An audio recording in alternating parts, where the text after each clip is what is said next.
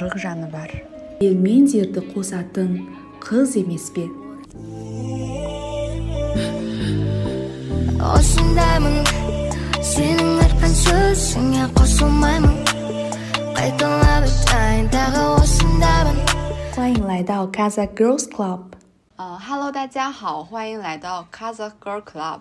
今天是我们的第一期，然后我先向大家介绍一下我们的主持人和嘉宾。Hello，KK。Hello，栗子。Hello，Hello，Hello。啊、我们这次是在线上录制，所以可能音频和这个就是网络会有一点延迟。呃，但是没事儿，我觉得其实今天能邀请小小，特别特别的开心。然后我先来大概介绍一下吧，就是我跟小小是在呃微博认识的，然后呃我们两个聊了一些以后，就很想来做这样的一次分享。然后首先把这个。这个这个话筒交给小小，就是先请你做一下自我介绍，然后说一下，比如说你的这个专业啊，然后来自哪个城市，然后也让大家了解一下你。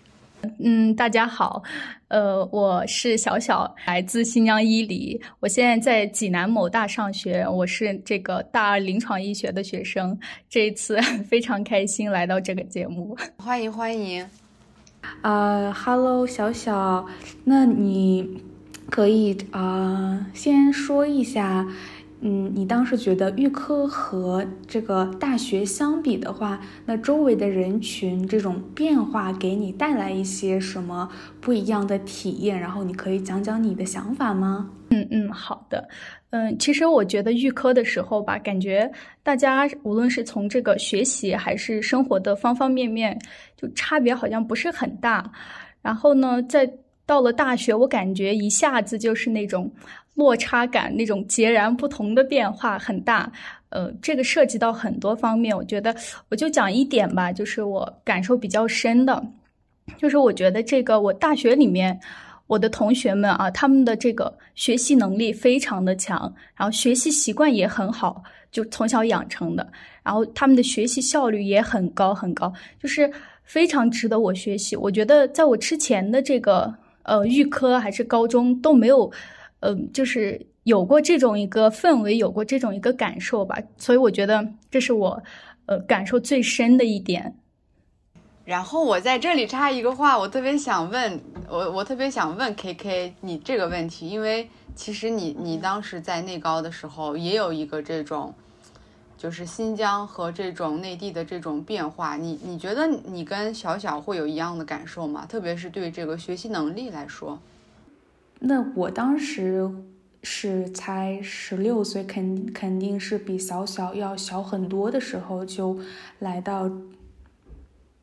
对对，心智不成熟，然后来到北京。我当时其实你看啊，比如说对于小小的话，他可能。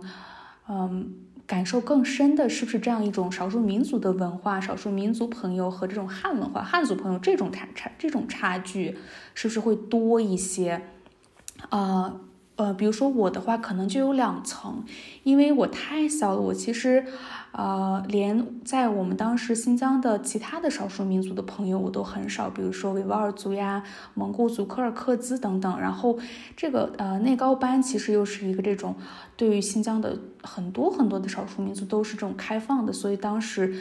刚到北京去的时候，呃，与其说先是有了这种跟汉族朋友们之间的隔阂，感受到汉族朋友们的不同啊、呃、之外呢，其实更多的是。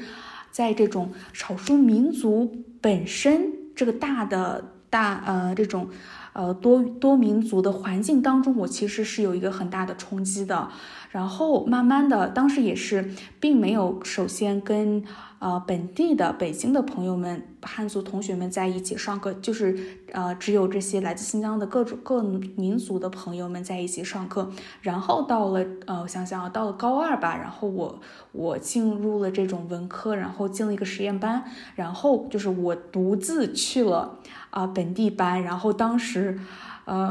感觉也挺震撼的，因为。想想本地的本科这些尖子同学们，呃，其实我并没有感受到太强的这种，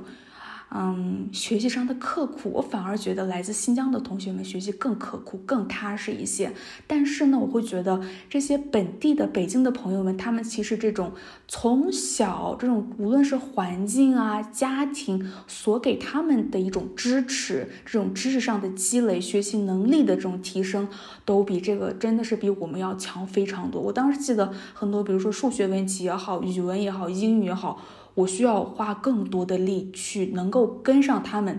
啊呃的这种节奏，呃，但是也可能是因为咱们在课堂里，其实我感觉大家，尤其是他们，没有费太多的力，然后可能就是他们其实，在放学之后会去一些辅导班，比如说新东方啊，各种，可能在那边我其实没有看到更多的大家就是非常努力的去学习啊，去补知识的这样的一个情况。所以，对对对，这就是我当时，嗯，就很小的时候，对于这种人群的变化呀、学习环境的变化的一个整体的感受。但是总体来说的话，嗯，嗯，很多时候我觉得问题可能出在我自己，就是我其实没有太会，呃，太会就是跟别人去沟通啊，或者是去表达自己的想法，我是这么这么认为的。然后，对我，我现在听完你们两个的这个分享以后，我也想分享一下我的这个体验，因为其实我跟小小差不多，就是，呃，我是本科在新疆，然后研究生来北京嘛，所以其实也有一个这种地域上的变化。其实我我的感受跟小小还挺像的，而且，呃，我的不只是在这个学习能力、学习能力上，就是当时我上这个研究生的时候。我们班同学他们的这个考研的分数特别高，就是比我高将近四十分。然后我我其实对他们第一个就是给我带来很大冲击的一个点，就是有一有一次课是那种马克思主义课吧，应该是那种课程，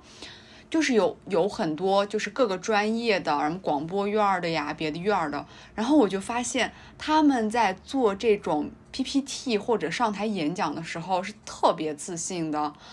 哦，我其实我我对这个事儿的冲击是特别大，因为我发现他们的那种就是自信感，以及他们在上台的那种嗯非常很专业，或者是说很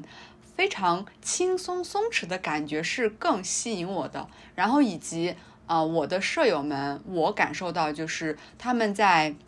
呃查阅资料啊，呃以及去做一些 PPT 的这个方面。啊，真的是比我强很多。然后还有一个就是啊，他们的英语能力很好，他们对这种比如说看英文文献，其实我觉得都会比我好一点。所以我觉得，其实可能每一个人对这种啊地域呀或者环境的变化，其实这种感受还是不一样的，对吧？所以我我还挺喜欢你们的分享的，因为你们总能看到别人的优点。对啊，咱们过渡到下一个问题之前，再补充一下，我听了你的这个想法之后呢，其实我也刚有了新的想法，因为我其实也同样感受过你刚讲的，呃，所有的一些感受是在这个呃北京的这某所大学里面。我当时虽然我的本科就进呃就是在北京，然后呢。我当时也一样，我也觉得我其他的呃，不论是本地还是其他的省来的这些汉族朋友们，他们特别自信，各方面能力都特别强。反而就是，比如说包括我呀，还有其他的少数民族朋友们，可能就是更喜欢啊，就是沉默呀，或者是去观望这种去聆听。但是问题是什么呢？我觉得高中和大学这两个阶段是完全不一样的。我想在这里说呢，在初高中的时候，反而尤其是我。我们当时的代课的本地的北京老师们，其实他们都会说，我觉得新疆班同学们更积极、更自信，就是更能有这种表达欲，反而本地班同学们就都不太关心啊，就是更不太想说啊什么的，所以这种状态是这种。特别大的反差，我从高中以及就是过渡到大学，我后面自己觉得是可能是我自己呃人变得就是呃变了吧，可能变得比较更谦虚啊，然后不太喜欢表达自己，反而我现在感觉可能这是一个就是一个现象，因为你小小都经历了这种同样的感受，就是呃，其实前面那个，呃，两位姐姐都说到的，就是大学里面同学们很自信，这个其实我也有，就是我感觉这个我的同学们，他们不光是在学习上，他们的这个综合素质非常的高，我特别欣赏，就是呃，像这种汇报展示那种 PPT 的展示，他们也能从就是各个方面，就是我没有想到的，他们都能，嗯，就是查资料呀、展示呀都非常的好，然后一另外一个就是这个英语文献。因为我们专业也就是比较重视英语嘛，然后他们的英语能力也非常的好，就是这个我也有同感。然后我接着那个 K K 的那个想法，其实你说的这个点，我也想问一下小小，就你们两个都可以说说，你们会不会觉得就是新疆小孩从小在学业上没有那么大的压力，所以他的那个人是很活泼的，而。我觉得这对内地的小孩，可能他们从小学业压力就太大了，所以他们有时候不太会有这种比较鲜活的性格。而且我我觉得，比如说小小是在民语班、民语学校上，然后 K K 也上过，就是你们觉得在民语学校会不会民就是民语学校的小孩会更活泼一点？你们会有这种感觉吗？嗯，其实我觉得，就是说到这个学习压力，我觉得我们确实这个，我不知道是嗯没太重视还是怎么着，这个学习压力确实没那么大。然后我觉得这个是不是比较活泼一些，这个我觉得还是得看人吧。如果说嗯，就是大概的看整体的一个呃说法的话，我觉得呃，如果是在江内的话，嗯，我觉得还好，但是。我感受到的就是，如果说这个呃民考民的同学到呃江外，他反而可能没那么活泼了。我不知道这个是不是每个人都不一样。反正我觉得，当时我的一个朋友跟我说的是，哎，你好像没有那种像预科那时候的活力了。我就觉得是不是因为觉得这个心理方面就觉得有一点挫败感、落差感导致的。嗯，我特别赞同小小说的这个。就是可能真的看个体不同，然后我刚就是真的仔细想了一下，就刚刚绿子提的这问题，你会不会觉得他们更活泼一点啊？但是我真的感觉想不到或者给不出一个结论哎，因为你想想，我上的这种学校的种类还蛮多的，小学一直是上的汉校，然后初中有转入到这种汉语学校三年，然后又到这个内高，内高其实也是一个汉校嘛，只不过它有一些呃民呃这种少数民族班的。呃，这种班级，然后还真的就特别不一样。呃，那栗子，你能说一下，你觉得，呃，就是你无论小学、初中、高中，在这种汉校里面，你的感受是什么样子的？跟本地的呃，跟汉族同学和作为少数民族的其他同学这种活跃度？我感觉我在江内的时候，我觉得少数民族和汉族的差别不是很大，哎。就是，特别是我在那个乌鲁木齐的那个大学上学的时候，我感觉大家还挺包容、挺多元的。但是，嗯，大家还是会有一些这种民族身份的一些，嗯，就是还挺会有一点点距离。但这个距离是那种特别好的距离，不是那种我不了解你的距离，是那种我了解你，然后我特别懂你的那种距离。然后，我觉得出疆以后，嗯，可能。就是大家会对你有很多好奇啊，然后，呃，这个好奇有好的有坏的，嗯，但总体上来说，我觉得，因为在北京嘛，我觉得北京整体的这个大感觉还是很包容的。然后刚你们两个都说到说这种，嗯，特别是小小说那个，呃，出疆以后，或者是到了大学以后，感觉没有活力，然后挫败感。我觉得我们后面有这个问题，我们可以到时候具体的聊。然后我现在想提下一个问题，就是比如说小小，你是从小学民语的，然后你，但我现在跟你聊，我觉得你的汉语跟我没有任何差别，特别好。所以我就想问你是怎么学习，怎么学习汉语的？然后以及你你你是很，就是你没有那种。呃，没有没有，就是你的发音特别的标准，然后你是怎么做到这个的？我还挺好奇的。嗯，其实也有其他人问过这个问题。呃，我学这个汉语正儿八经的学是从三年级开始的。那其实我我最近才发现，我学语言我真的没法就是很刻意的去学，就像那那些很自律的人，他会呃什么每天看新闻呀，每天读一些朗读呀这种。我我真的没有什么，就是那种拿得出手的方法，就好像嗯。嗯，不知道是环境的影响还是怎么着，就很比较野蛮的一个 学习方式吧，我觉得。然后当时我比较，就是我三年级就开始住校了嘛，有当时就是会有一些民考汉呀，或者是一些汉族朋友，然后可能有一些他们的一个呃影响吧，我觉得。然后还有一个就是我那天想到的，就是呃。因为刚开始就是汉语真的不好，有些时候发音不对，然后也有也有那种说错话的时候，这种时候别人就会开始笑你，因为大家都小嘛，都呃就是笑话你，可能这这个时候就会觉得，哎呀很丢人，然后 自尊心受到了打击，这样子。对。那说到这里的话。呃，就可以接着问下一个问题，我觉得还挺有意思的。就比如说这种民考民试的学习方式，感觉这个问题其实也还蛮呃蛮敏感的。我感觉大家对这种民考民啊、民考汉的问题还是比较敏感，呃，没有就是太呃太就是我所我所理想的那种呃包容的状态。呃，那想问一下小小，对吧？就说。其实还是会有很多人对这种民考民学生同学会有一些误解，那你你是怎么看待这件事情的？对你说之前，就是我稍微再接一下，比如说我的话，嗯，我我有过这个三年的嗯哈萨克语学习的经历，对吧？所以其实我可能相比较其他的，比如说从头到尾一直在。嗯，汉校学习的朋友们要对在名校学习的朋友们的了解会更多，然后我也更了解大家的状态是什么样子的。然后就是我感觉我会处于一种中间的状态，我两边都理解，然后我其实也会更理解这种误会为什么会产生，也就是各种状态。所以我特别想知道你是怎么看待这件事的。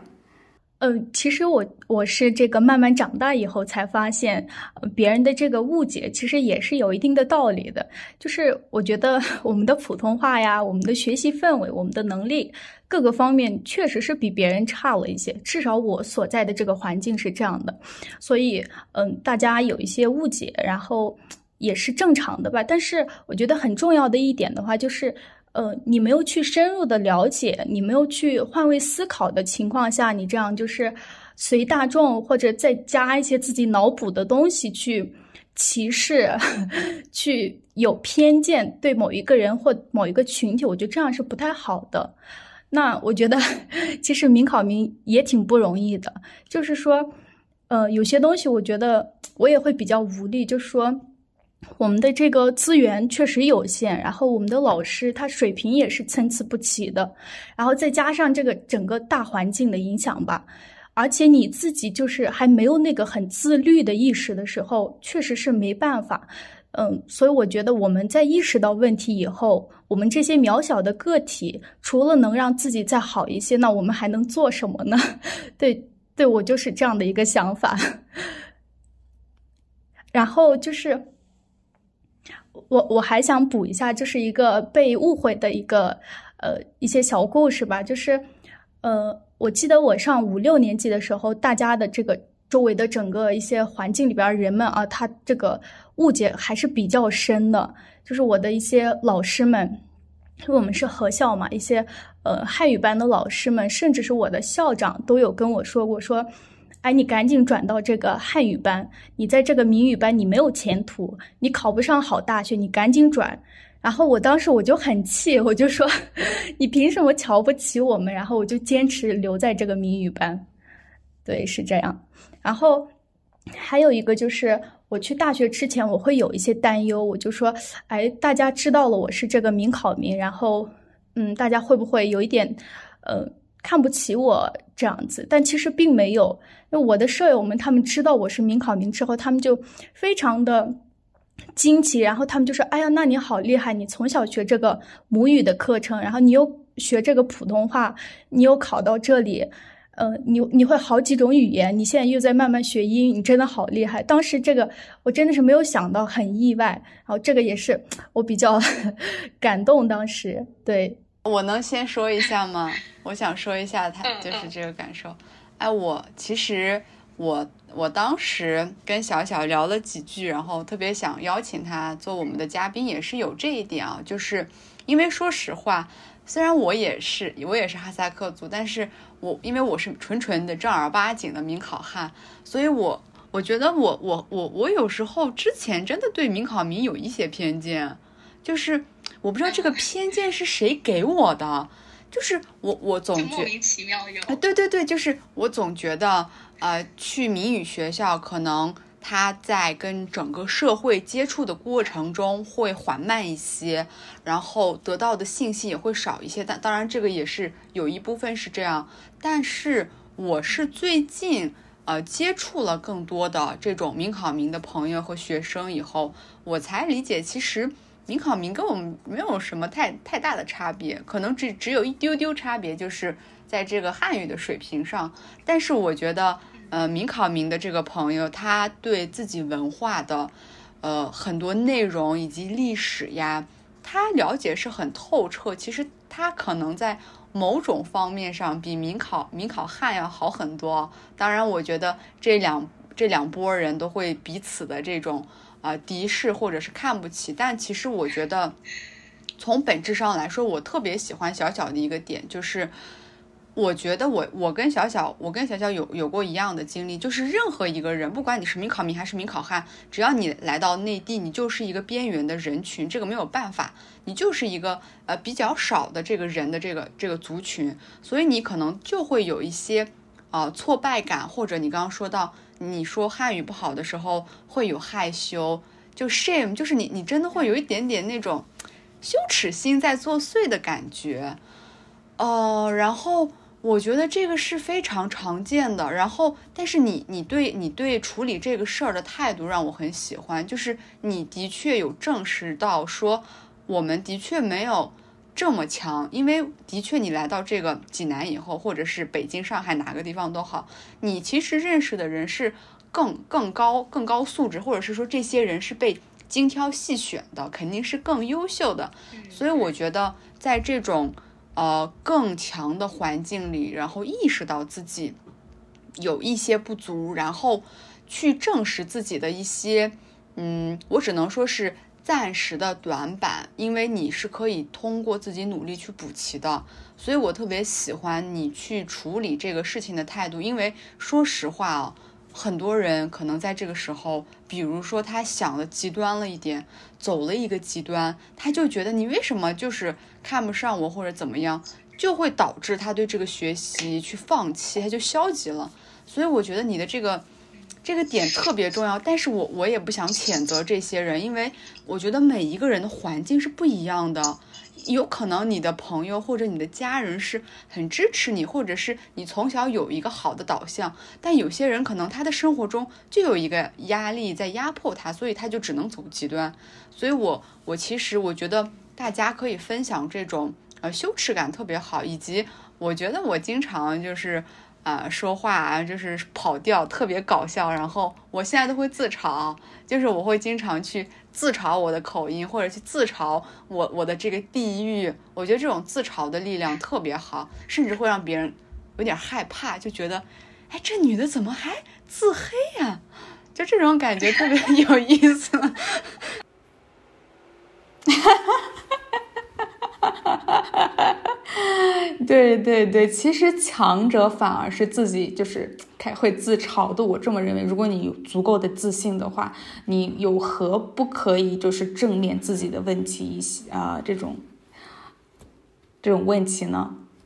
哦，嗯，当时这个问题也是我就是小小跟我说的，因为他说，嗯，他有时候会呃有一点觉得，比如说。嗯，是不是就是有点困惑？是不是我我应该总跟我的本民族朋友玩，还是啊，我我跟谁玩？就是这块儿，我可以请请小小说一下，就是你你对这个东西有一些困惑吗？呃，其实是有的，就是也是呃。困扰了我比较长的时间吧。就是也嗯，倒不是说我跟我这个本民族的朋友之间出了什么问题，而是来自一些跟我关联不太大的人。嗯，其实呃，就是那种无论是这个内地的高校呀，还是呃国外，反正就是呃会有一些那种抱团的行为吧，就是一个小团体，大家会一起玩，一起搞活动那种。然后其实我觉得这并不是不好。嗯，可能大家这也是一个一个方式吧，就是取暖的一个方式。但是我觉得这个东西，它要是变成一个 道德绑架，是不是有点变味儿了？嗯，就是我在这儿，我要是如果扯的太多，姐姐可以剪一下。就是，呃，我说一个具体的事情吧，就是，嗯，大家不是每年都会聚餐这样子吗？嗯，然后。然后，然后就是，其实我是不太喜欢跟一个，就是我不太呃，我不太熟或者是完全陌生的人去进行一个娱乐性的一个聚餐，我会觉得放不开。我不知道是我自己性格问题还是怎么着。然后，嗯，就是，而且这个是我们。好像呃，对，每年都有。然后上一次的话，我其实是没有参加一个 比较大型的一个聚会。然后这一次也是因为一方面是因为这个在家嘛，然后这个时候大家就开始组织，就开始准备这件事情了。然后我当时就说，哎，反反正我也不参加，那我也就嗯不加入了，行不行？我也不加钱了，这样子。然后就是这个时候。就我的一些同学们，甚至是一些我不太熟的一些人，就开始批判我了，就说，呃，我我印象比较深的就是有个人跟我说，你你为什么不加入我们？你到底在想什么？我当时 我当时愣了一下，我就说，还能有这种问题吗？为什么呀？我就我就在想，哪怕我喜欢聚餐，哪怕我喜欢跟陌生人聚餐，那。就是某一次我不想去也不行吗？就是很奇怪，我就觉得被绑架了，然后我去沟通，然后也没有得到一个好的解决方法，对方就一直说，嗯，你要好好想这个事情，就我就觉得很奇怪，觉得自己被莫名的绑架了，然后甚至跟一些人撕起来了，哦对，然后我就，对，然后。嗯，对，我就想知道一下姐姐们有没有这种类似的困惑呀，或者是关于抱团的一些有趣好玩的故事。嗯，对。哎，太有意思了。那我先分享一下吗？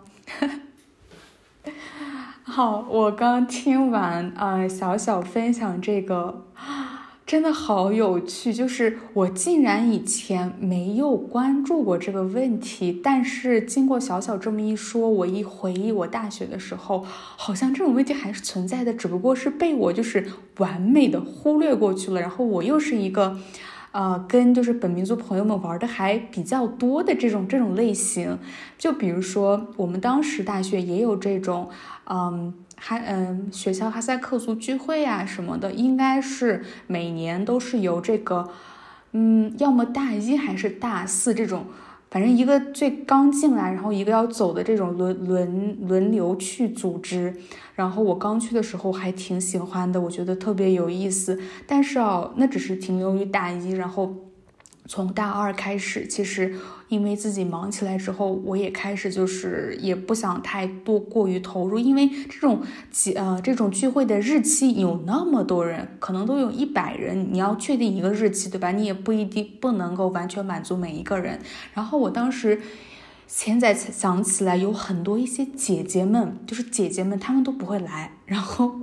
还甚至就是都不愿意，就是在这个群里也不会发言，然后平时见面了也不会有太多的沟通。然后我作为当时这种小学妹，会就是也跟 也跟这种其他的学姐啊或者其他人这种沟通的时候，就会说，哎，有有什么什么什么人在第几年级，他们一直都不跟我们呃沟通，特别奇怪，特别奇怪，然后。特别好玩，虽然这个没有上升到这种人身攻击啊，或者是去去，就像你那个朋友呃，或者那个同学去跟你说你这样不行，你怎么想的这种，但是确实在脑子里有过这种啊一刹一刹那间的这种想法，哎，他为什么啊不玩呢？所以我觉得这个话题好有趣啊，就是为什么要玩呢？你你如果不按不按这种民族区分，你你可以会有任何一个你不太想去的群体和朋友，对吧？小小小，你说。然后我可以分享两个，因为我觉得小小说的是迎新会，就是很多大学，不管是内地还是新疆，都有这种迎新，就是啊一届的这个哈萨克族或者维吾尔族，他们可能都有，就是自己的本民族要聚一下。我当时去那个我的那个本科的时候就有，但当时大多数就是我们那一届。呃，更多的是民，就是民考民会多一些。然后，当时我我我们班只有我我跟另外一个女孩儿要参加这个聚会，然后她就一直在准备裙子，说穿哪个好。然后我就我就特别不想去，因为我觉得我跟就是我不认识这些人。然后当时还有一个姐姐专门来敲我们的这个宿舍门，然后问我们问我们要钱，说你们给不给钱，去不去？对，然后。然后我不知道我为什么特别机智，我说啊，我说我我过敏了，我的脸过敏了，我去不了。然后这个钱我我可能也给不了。然后当时我我就不知道，反正我当时还挺拽的。就第二点是我我到这个研究生的时候，其实也有这个，呃，就是迎新。但当时我说实话，我已经老了嘛，就是是研究生，你跟那种大一的其实也没有什么可聊的，所以我也就没去。但是啊，我在这可以跟你们说一个点，很多人很多大学的这种迎新，它都是什么？你们知道吗？就是有一些大二、大三、大四的男生会去挑大一的女女生跟他们约会谈恋爱。它的这个属性是什么呢？它的这个属性最后就是男生喝酒啊，所以所有的女生就是给这个男生们去花。呃，给钱让他们喝酒的吗？我后面就想明白这个问题了，我就想，凭什么我还要打扮的美美的给你去选妃子呀？凭什么呀？搞笑的。所以，我我我觉得啊，就是如果有小朋友听到这个，如果说你不想去，或者你想去，以及你在参加聚会，一定要注意安全。当然，我们也不是说所有人都是坏人，但是我们可以保持警惕，因为你你就是一个你你是女孩，你就可以多警惕一点，我觉得。然后也不要被很多人带着亲近的身份跟你去，啊拉近关系的这种，你也可以去想一想，别人会不会莫名其妙的对你好这种。对，你们还有什么补充吗？对，啊，我补充一下，就凡事有两面嘛。我觉得绿子总结的这个特别好，对这种尤其是刚入学的妹妹们，真的应该就是铭记在心。然后呢，我也就稍微补充一下，那它的既然它存在了，它的一些合理的原因是什么？就比如说，以我的经验来看，我参加的仅有的几次在我们大学这种啊哈萨克族聚会呢，嗯，当时我们是有选一个。呃，北京的一个好的民族饭店，然后我们去一个大桌子里坐上，然后开始吃饭。那我当时在这个聚会上获收获了什么呢？一些很好的就是有用的信息，因为当时每一个呃学长学姐都会就是分享一下他们的一些学习他们的专业呀，如何去选课呀。因为当时我们还蛮好奇的，就是一直会提问，然后他们都分享了呃这种比较实用的一些干货，保研呀，或者参加什么社团之类的。然后另一点是，也会给你，这是因为当时，比如说我在我当时的专业里面呢，在新闻学院里面，应该只有我一个人和另一个女孩，我跟她没有太多的互动，只有我们两个人是哈萨克族，然后整个学院都是啊，都不是啊，都没有就是很多的哈萨克族，然后呢，所以我当时在这个学校里面。也会通过这种呃很嗯少有的聚会，跟有机会跟这些本民族的朋友们多进行交流一下，然后也会就是因为很小嘛，你当时也会想家，或就是也可以通过这个方式去啊找一找归属感啊什么的，然后在啊这个。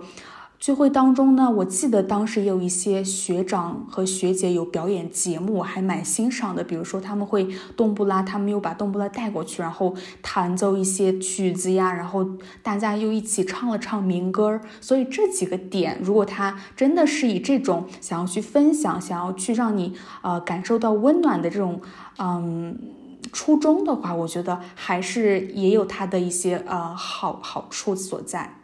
我觉我觉得 K K 没有，你知道你知道你知道这样一说 K K，你的大学还是比较有品质的，我的本科就没有你那么有品质，就没有那么多有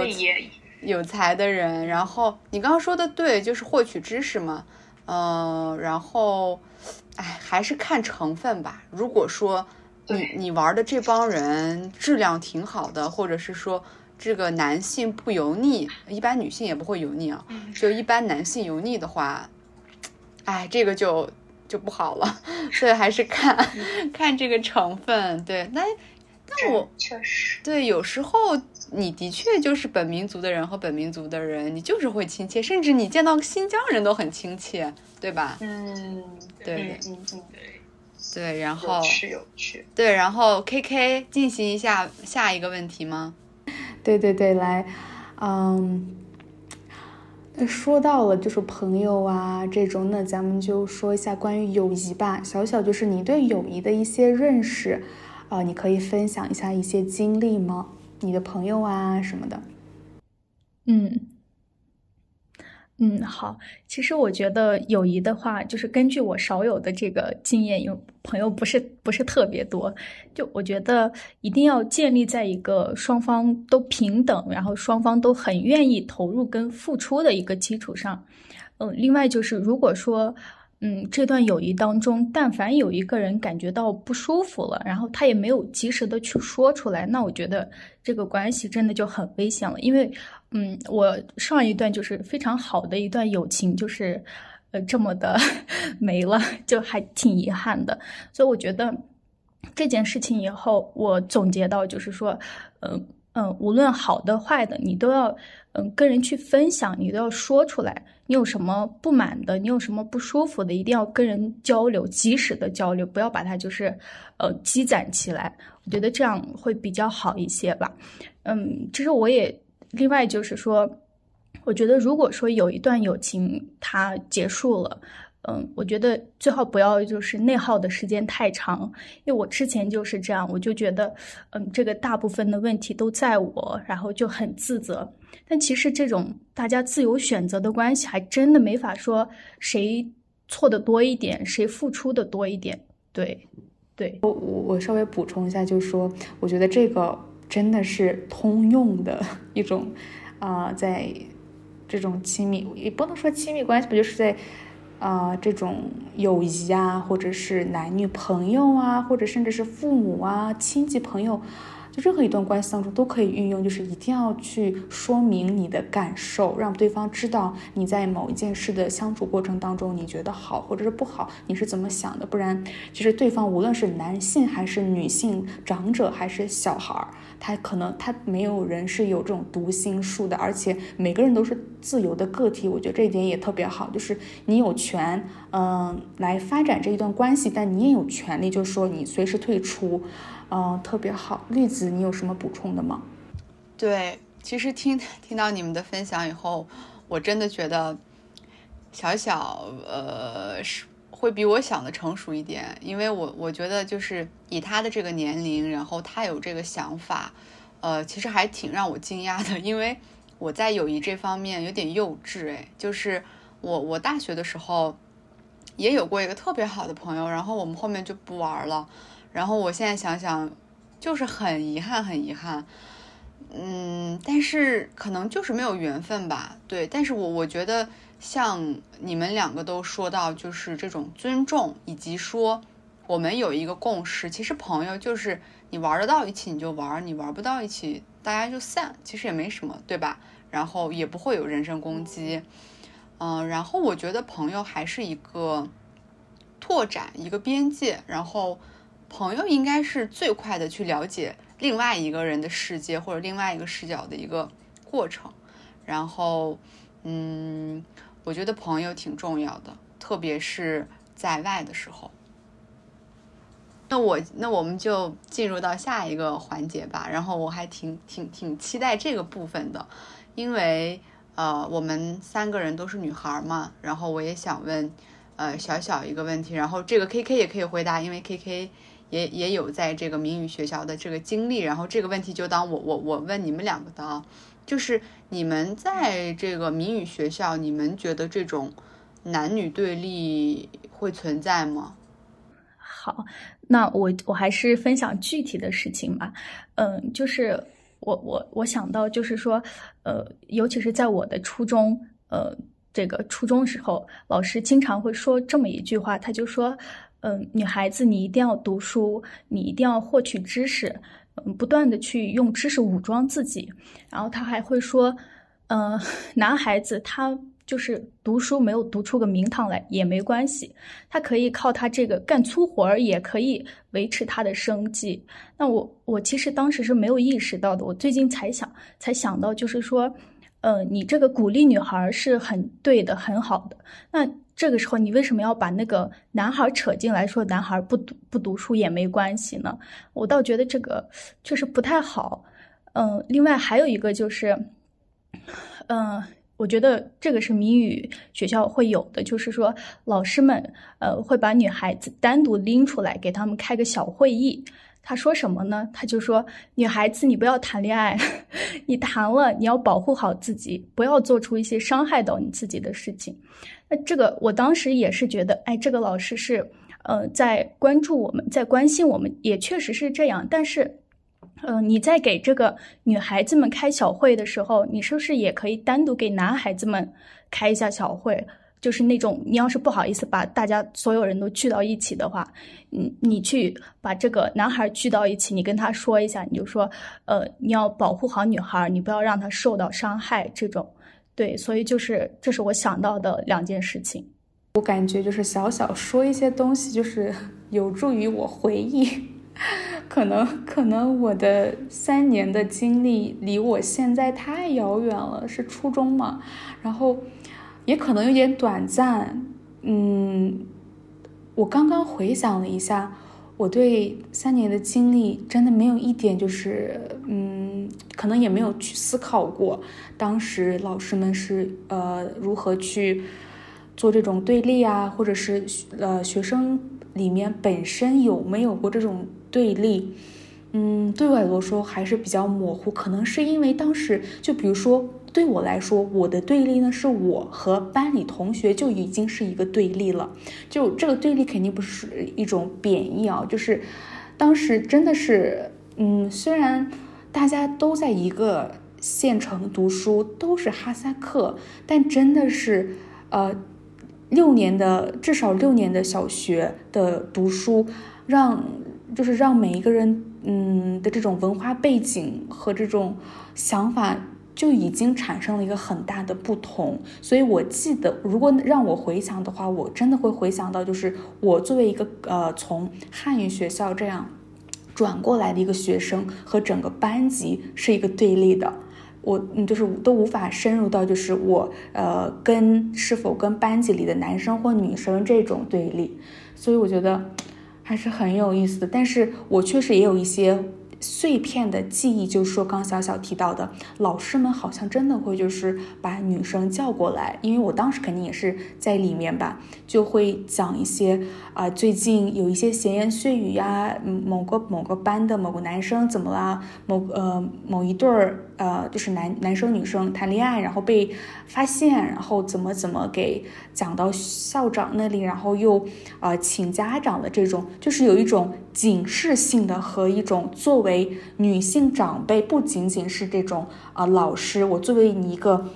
至少在这个班级和学校这个环境之下，我是离你最亲近的一个女性长辈，啊，来给你进行一个说教，然后对有过这种。虽然对当时也不是很理解，玉子，你有什么想法吗？对，哎，其实我我觉得你们俩的分享都很有意思，因为我没有这样的体验嘛。然后我觉得，可能 K K 你没有想到这种男女对立，是因为你那个时候还没有就是女女性或者女权的这种意识。那个时候可能对你来说，男女的这个性别可能没有那么明显吧。我觉得是这样的，可能它只是一种。呃，生理上的不同，但是你可能从社会和心理层面，你没有特别多的区分。然后，呃，小小的那个可能是我觉得他在高中，啊，我觉得高中的确那个心理的那个成熟度应该到了。然后我也觉得还挺有意思的，因为我之前没有这样的体验，就是啊，老师会专门给女生开，然后不给男生开这种。嗯，其实我觉得，呃，这个也是我们哈萨克族会有的一个问题，就是我们的确特别，嗯，我们的确特别特别注重女性的保护，然后有很多话嘛，就是克森卓了真是给，然后呃克斯克了个雨点提这种，然后那天我也跟我的这个女性长辈聊了，她说的确，古代你你就一个毡房，然后剩下的外面全是野外，这多可怕，是。但是，就像刚刚小小说的，啊，我们不是加害者，我们是受害者，所以你不能让受害者一直去捂着自己。其实你更应该去让整个社会有一个，就是更安全，或者是说你去更去教育一些人。所以我觉得对男性的这种教育呀，以及让他们去明白一些性知识很有必要。我觉得这个特别好，还是太少了。对，而且我们也有点耻于谈性，这个也比较正常，也没有办法，或者是说需要时间。但我觉得，呃，给女生去呃讲一些这种保护的这种保护好自己的这种话题很好。但我觉得男性他作为另外，就世界上只有两种人，男性和女性，那你都给女性讲了，你也可以给男性讲，然后让男性也去理解，或者是成为某种女权，或者是让他们有一个平权的思想。我觉得这个其实挺有必要的。我觉得未来，我希望能有，希望能看到有这样的教育，不管是学校还是家庭还是社会，希望有这种改变吧。那下一个问题的话，嗯，想问一下小小，我们聊了学校嘛，现在回归家庭来说一下。你在家里面是一种什么样的状态和父母的关系呀？如果你有兄弟姐妹有的话，是跟他们嗯的这种关系是如何处理的？以及你在这个家庭当中是如何掌握你的主动权的？因为我也感觉你比就是平常的嗯，你跟你同龄的这些女生要更加啊有自己的一些独立的见解呀，你更成熟，所以你是如何去呃去做的？嗯，其实我感觉我从小都是那种不听话的孩子，呃，就是我做什么决定，大部分都是我自己做，就我好像知道父母好像给不到我太多有用的建议，甚至他们可能有些时候指出来的这个路不一定适合我，不一定是正确的，所以我从小都是，嗯，大小事反正呃差不多都是自己做决定的，嗯，其实我觉得。这样有利有弊吧，嗯，比较好的一方面就是说，呃，你能就是更多的为自己的这个选择，呃，去负责任，哪怕你自己选错了，你也不会把这个呃责任归到别人身上，说，哎，要不是你，我不会沦落到这种地步。我觉得不会这样子，你会就是，嗯，呃，你会去从这个错误的选择里面，你会总结到经验，说。对对对，你你下次遇到的时候，你你会比较再谨慎一些。我觉得这个对个人的成长是，嗯，比较好的。然后不太好的一点就是，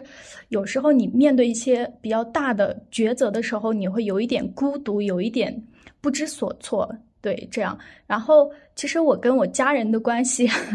其实就比较正常，没有什么大的问题。这种就是很正常的一个关系吧。包括，嗯，我跟我妹妹。也还不错，就是比较亲密这种，嗯，但其实，呃，我就是我以后想，嗯，我觉得我在外上学最好还是不要让家人知道太多的我的一些不太好的情况，就尽量报喜不报忧吧，因为我觉得就是说，嗯，你即使说了，他们也给不到一些。嗯，他肯定是会安慰的，但是我更需要的是一个解决方案，我更需要这个事情，呃，能快速解决。但其实并没有，反而是给家人徒增一些烦恼。那我觉得还不如你自己去承担。我现在就是这样一个想法。后我想就是补充一下，是就无论是我和绿子吧，因为我跟我对绿子也是了解很多，或者是我自己身边的一些朋友。几乎是一模一样的状态，这种非常独立，从小，所以我在这里想，也没有说要贬低我们哈萨克男性的意思啊，只是想突出一下，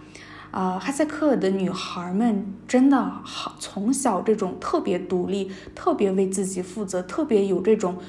呃，思考能力的这种女孩特别多，真的是一个，呃。嗯，可以说这是一个现象，就是很多时候。嗯，很多时候就是这种，无论是学学校的选择呀、大学的选择、专业的选择等等等等，很多女孩真的是因为觉得父母可能了解的不够多，然后也想让，也不太想让他们去，嗯嗯，如果有快乐想跟他们共享，但是一些不快乐和比较沉重的一些压力的话，可能自己想要这样扛着把它扛过去，嗯，这种特别好。好好，然后其实我我想说两点，就是第一点，我我觉得就是说到这个报喜不报忧这个东西，其实我特别有同感，因为我说实话，我现在在北京生活，有时候我遇到困难，其实我也不太想跟爸妈说，我我跟嗯小小的想法一样，我觉得可能跟他们说的他们会更焦虑，然后他们的焦虑又会传染到我的身上。啊，这种这种感受很不好，但我觉得有一个原因，是因为，嗯，他们并没有，就是我们的父母很难，呃，就是跟我们现在的这个社会或者这种这个生活去接触，他们还是有点偏远。从地域上来说，然后你再从身份和语言来说，他们就更更远了，更远更远，所以他很难在一个。中心的这个视角去给你提供一个特别，啊，不用说特别好吧，但是有一定的这种呃理性或者这种呃就是这种常规的一些提案或者一些建议，所以我觉得这个是一个呃，我觉得所有的新疆小孩都会有，就算你你你你是你不是哈萨克族，你是汉族，可能你也会有，因为你的确你在地域方面你不是一个中心，所以你你很难去提供一个比较。恰当的建议。然后第二点，K K 说到这个，为什么哈萨克族女生啊都特别的有自主的意志意识？嗯，其实我我我刚有一个解释，我不知道这个解释对不对。然后可能大家就自己自己这个这个分就是去判断吧。我觉得是因为我们很小的时候就知道，我们并不会被家里人很重视，或者是说。我总觉得很多男孩，他们的爷爷奶奶、他们的父母都会追着他们的，从他们的屁股后面追着，去给他们很多爱、很多能量、很多知识啊。我觉得哈萨克女孩不缺少这种东西，有，我们也会被爱，然后我们也会，就是很多父亲都是那种，他都不会说。可是他都会说苦了呢，就是那种特别客气的。我特别喜欢哈萨克族这种父女之间的这种特别好，就是你不会动手打他，而是那种像一个小羚羊或者一种一种特别尊重、客气的去跟女儿接触，这个是一个我们的特点。但是我觉得另外一个角度就是，我觉得很多女孩她都能感受到父母不会替自己去把所有的路都铺好，我觉得这是一种本能。她本能的就开发了一种我要替我自己做决定的这种感觉，所以我觉得这个就是一种我们自己的 sense。这个后面有一个问题跟这个还蛮有关联的，我现在就顺着提了吧啊，就跟这种，啊对，跟这种啊你有自己的意见呀什么的，也不是完全去顺从于父母啊这种长辈的对你的指点什么的，所以我想问小小。你对这种所谓的带引号的，咱们说说教，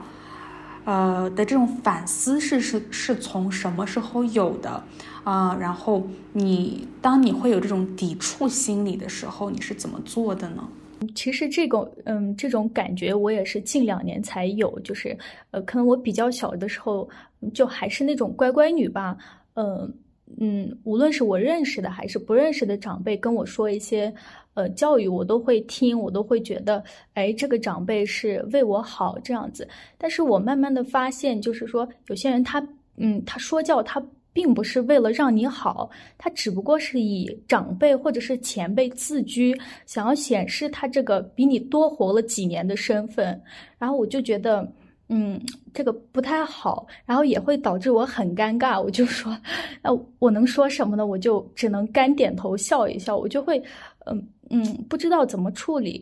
嗯，就我可能也不会那种直接的去反击这一类，嗯，是这样。其实，嗯，呃，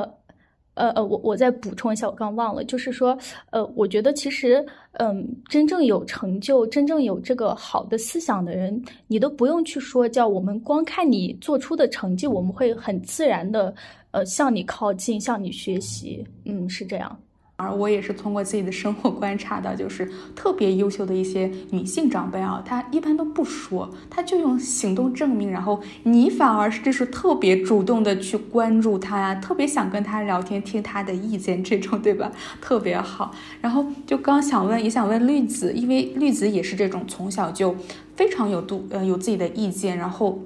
会跟大人进行这种对话的小孩儿，所以绿子你是怎么看的？嗯。哎，我我觉得我我不知道为什么，就是我还挺喜欢观察别人的，或者是说，我还嗯觉得我还挺会看人的吧。就是有一些阿姨或者叔叔，因为我也见过一些有油腻的阿姨啊，就是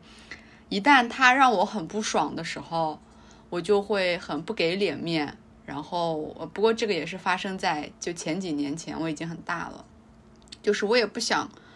呃，顾着我爸妈的这种颜面，然后我可能就会很礼貌的就会躲开就可以了。但小时候的确会有一点被父母裹挟着去跟大人去，嗯，就是很礼貌的去跟他们就是交流啊，或者是问好。反正我小时候还挺社恐的哎，就是家里来客人我可尴尬了，我也不知道为什么。然后。呃，你们说到的这种说教，我我感觉我没有怎么感受过，因为可能，嗯，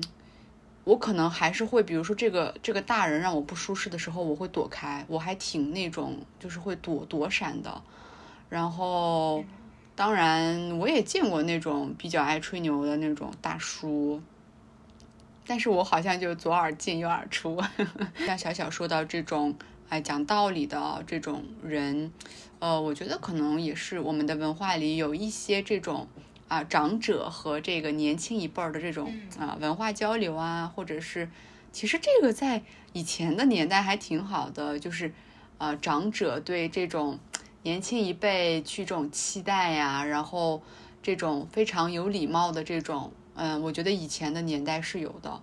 然后现代可能慢慢变味儿了吧。呃，我我跟这个小小聊天的时候，其实我们两个就我了解到他最近有断舍离，以及他不会说经常去化妆，或者是呃不会对这种美妆会有很多的这种爱好。然后其实这个让我很惊讶哎，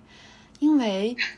因为我有个妹妹跟她一样大，我我的这个妹妹她可能也在听我们播客，就是她就很爱美，然后还。让他妈妈给他买衣服，然后各种，然后我我在大学的时候也很爱美，最近不是很爱美了，就我最近才断舍离，哎，所以我就先请小小说一下他对这个断舍离的这个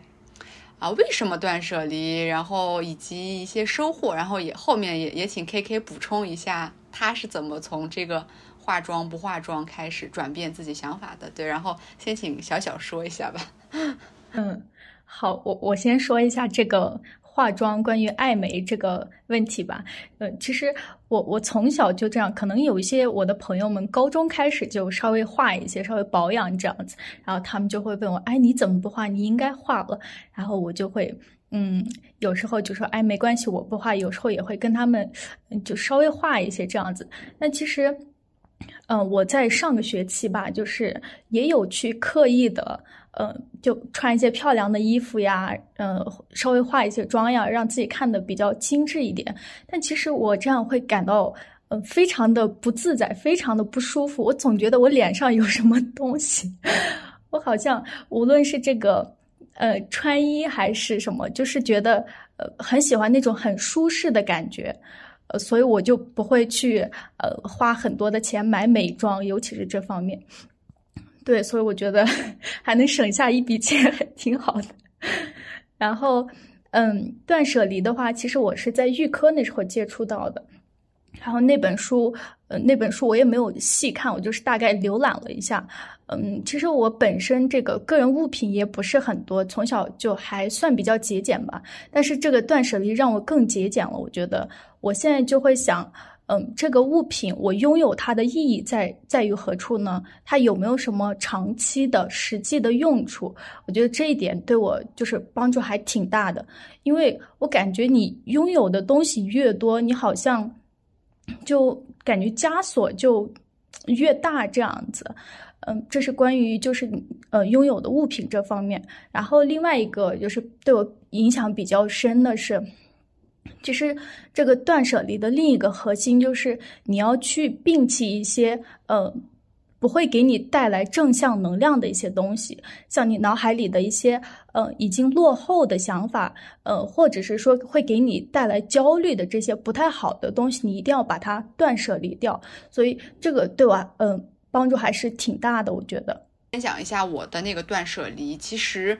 呃，我觉得断舍离除了物品上的断舍离，然后小小也说到了嘛，也是一种观念的断舍离，就是你当你特别明白或者你清楚知道你自己是谁，你拥有什么东西，你你不拥有什么东西，你不想拥有什么东西，这些都特别特别的重要，这些东西会去定义你是谁，所以有时候。比起拥有什么，我觉得不去拥有什么更会定义你这个人的，呃，一个本质，呃，所以我我我觉得也是，当然现在消费主义呀，然后反消费主义呀，这种，呃，这种主义很多嘛，所以我觉得，啊，断舍离最主要的核心，我觉得还是说去拥有那些让你心动的东西，以及，呃，我我觉得大家可以把资源和精力放在发展自己的一些东西上，除了。除了美丽或者一些囤积以外，嗯，更多的我觉得大家可以去呃拓展边界，或者是去发展，呃，去尽可能的体验更多新的事物。这个可能我觉得会更有意思，比起去用消费的这种爽感来安慰自己。当然，我也承认有时候买买买真的很爽。我特别想问。正好问一下这个小小，就是你，你对你身边的女孩化妆爱美和你不怎么化妆，你你会有有一种担忧吗？或者是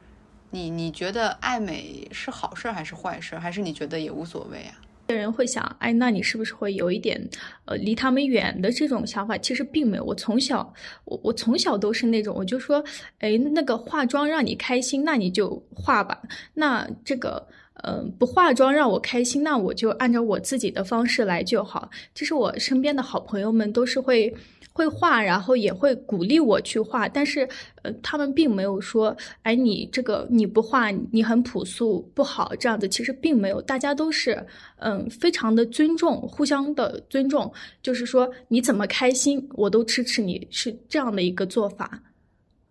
其实我我是觉得，我觉得都 OK，就是化妆不化妆都 OK。但是我可以给小小一个建议啊，未来，呃，你要求职，你要考研的时候，你的这个，你的这个外貌是个加分项。所以刚 KK 说到他在那个那个研究所不化妆的时候，其实我特别想跟你们说，因为我自己也也有过也有过这样的经历。外貌是一个特别好的加分项，你们千万不要把这个东西给错失了。我觉得平常你可以不化妆，但是到了重要的场合，到了一个需要对呃需要你凸显自己身份和专业的时候，我觉得可以画一个淡淡的。呃，或者比较素的一个妆，我觉得这个挺重要的，然后肯定是加分项，然后我也相信你应该很好看。非常感谢，我觉得这条真的很重要。这里我就是在跳到下一个问题之前，再分享一个东西，就是也是我的一个观念的转变，就说，嗯嗯，就是刚讲了嘛，之前在。在学校的环境当中，以及就是当时在研究院实习的时候，那个氛围会让我产生这种观念上的改变。我想朴素一点呀，什么什么的。然后呢，我其实又改变了。我来到呃哈萨克斯坦，然后来到我这个学校，然后我开始上课嘛。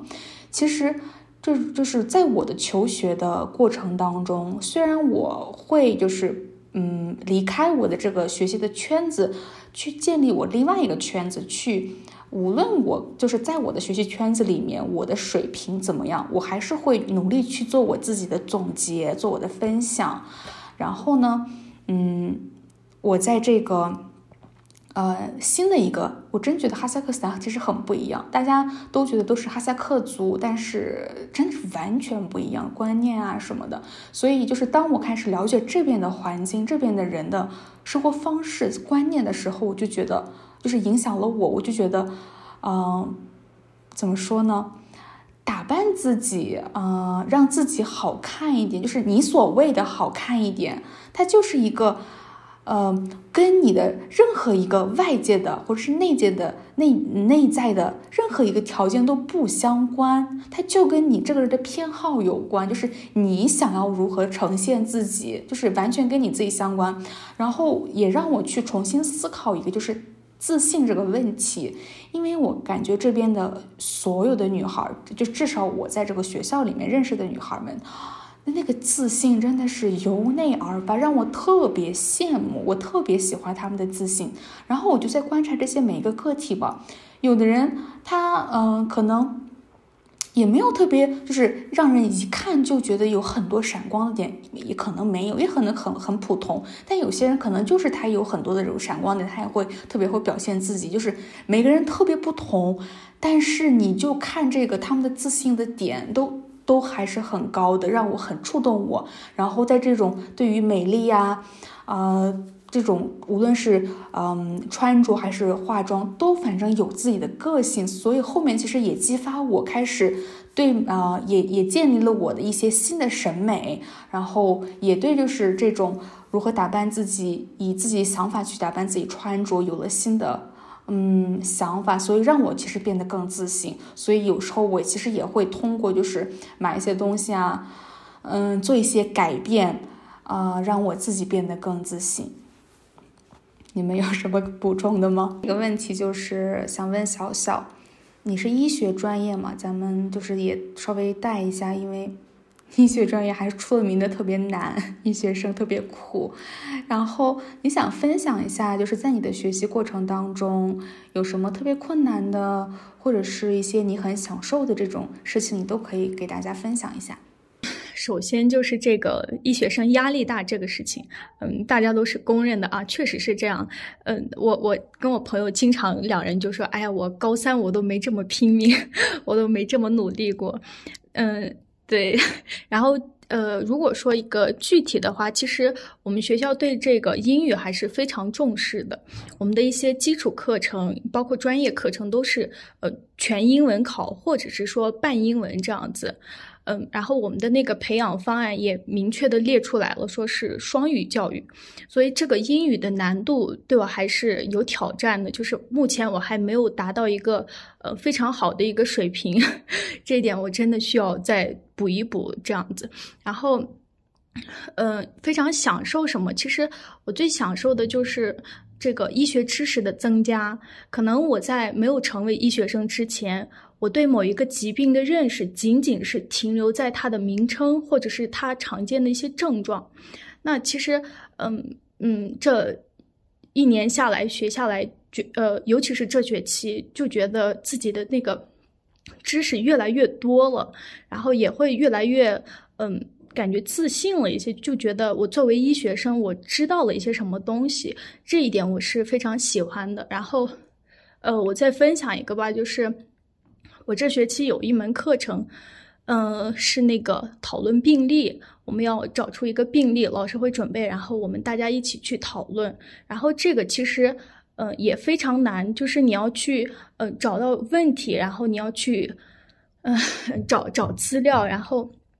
这个时候就需要你大量的找资料，然后大量的去阅读文献。其实这个，呃，你自主去探索的这个过程非常苦，但是这个结果也会非常好。这个比起别人给你灌输的要要好很多。这个，所以我我比较喜欢这一点。对，呃，就是呃，另外一个我比较喜欢的就是，这也是跟我的一个课程有关，就是。呃，我上学期包括这学期也有，就是有一个预见习这个课程，它它其实就是见习之前的见习。我们在这个可能很多学校都没有，我们在就是大一的时候就已经要去到医院里面，去到一些呃医院的一些科室里面这样去学习。那这个过程当中，我会去。了解到关于医院这个很多的事情，也会去了解到这个医学它跟人的关系真的是呃非常呃复杂，非常的就是多方面的。我我也会觉得说，我学的这个东西是非常实用的。就比如我学那个高数，嗯，可能我学下来我都不知道我要把它具体用在什么地方，就觉得云里雾里的这种，但医学。并不是这样，你把它学下来以后，你真的能用起来，这一点我是非常喜欢的。嗯，对，就这些。嗯，哎，我觉得听到呃小小这么一分享他的学习心得，我特别欣慰。然后我想到小小还这么小，然后还在本科学习专业的这个阶段，就能够就是非常清晰的了解到什么是他的。挑战，然后他应该怎么去克服，以及尽管有这个挑战和困难所在，但他还是，呃，在不断的收获的。我觉得很喜欢小小的这种状态。我希望就是有更多的女孩子们其实都可以这样。就比如说我的话，我在，因为我高中本身就不是，嗯，本不是理科生啊。然后当时也有一个老师，他就。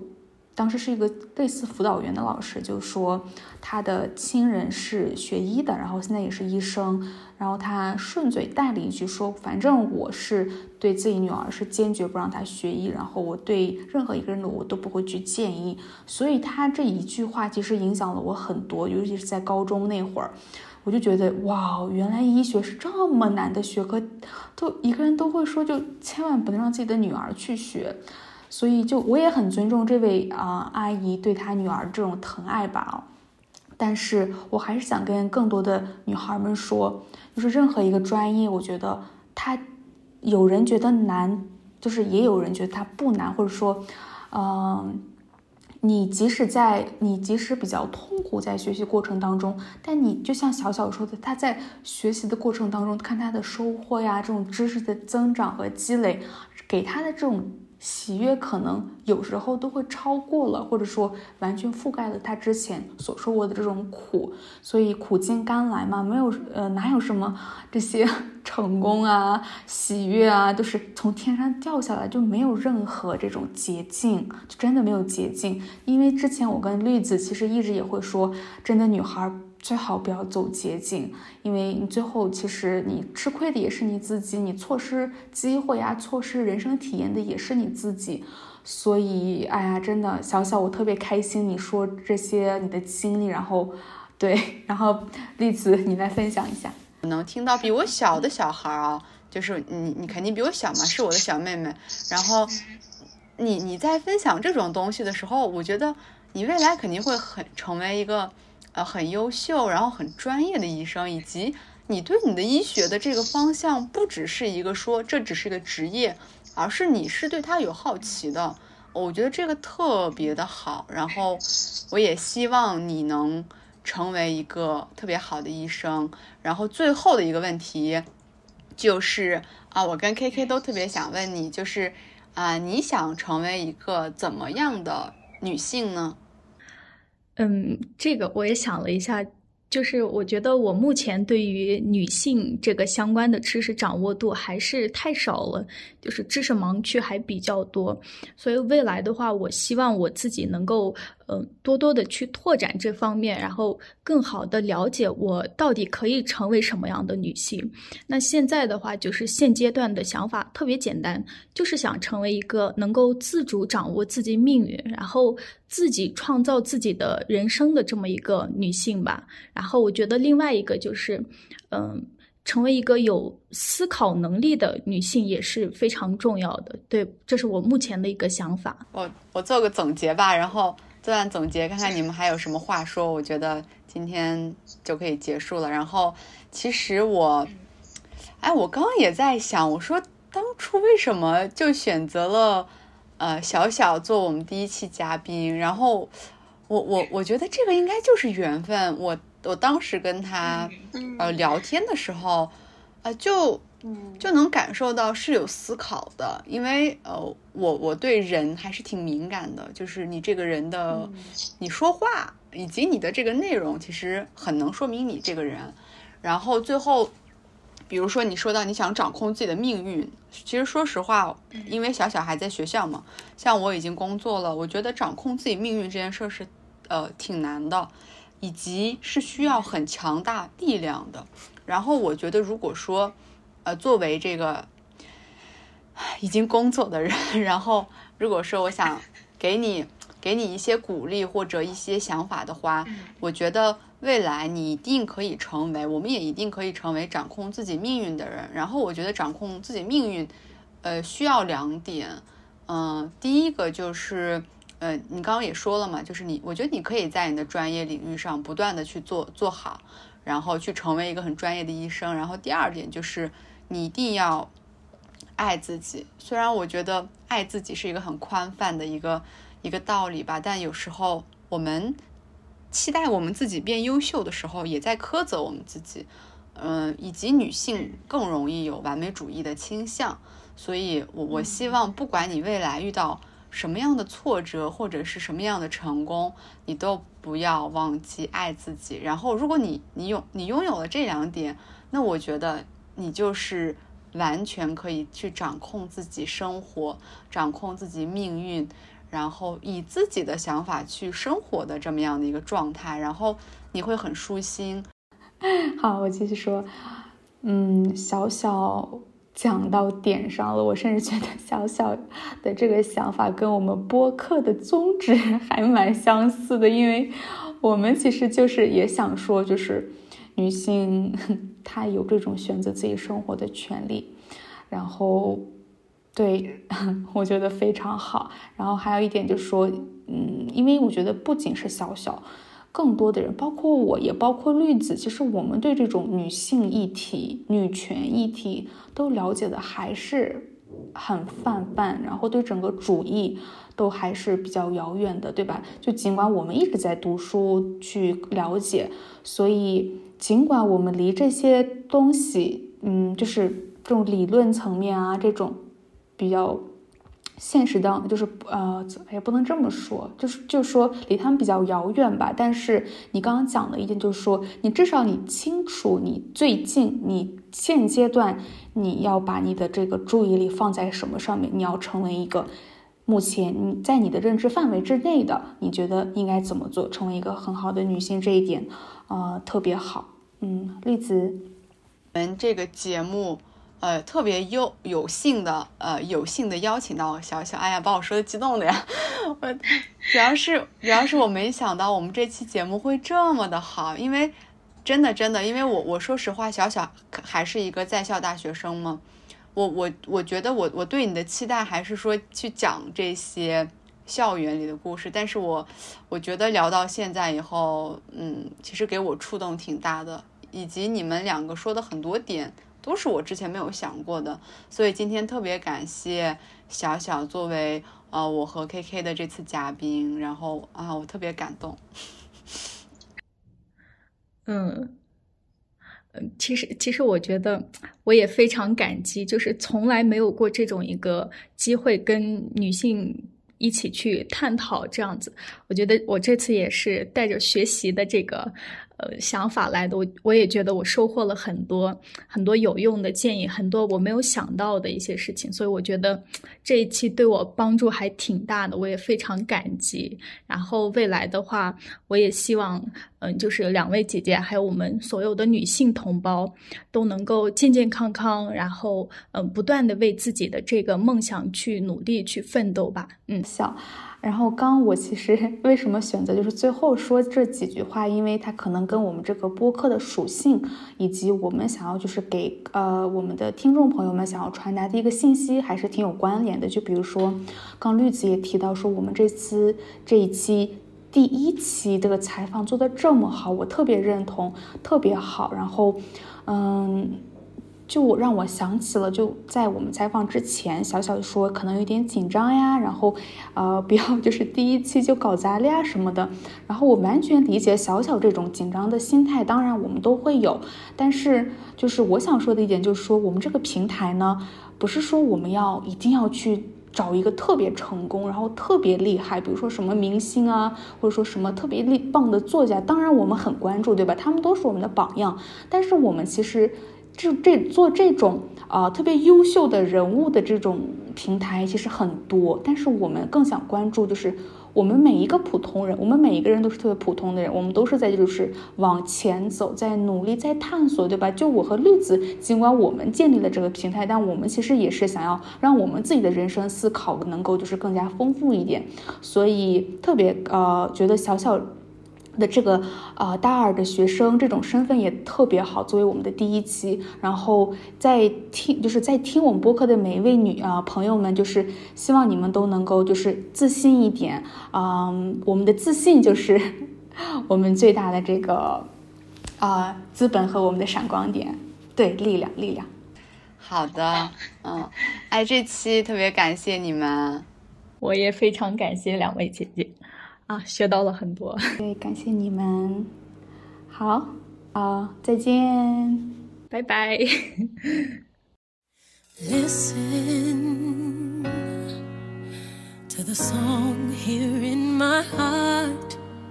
a melody I start but can't complete. Listen.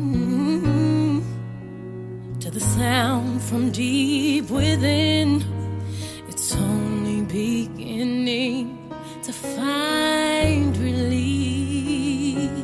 Oh, the time has come for my dreams to be heard. They will not be pushed aside and turned into your own. All cause you won't listen.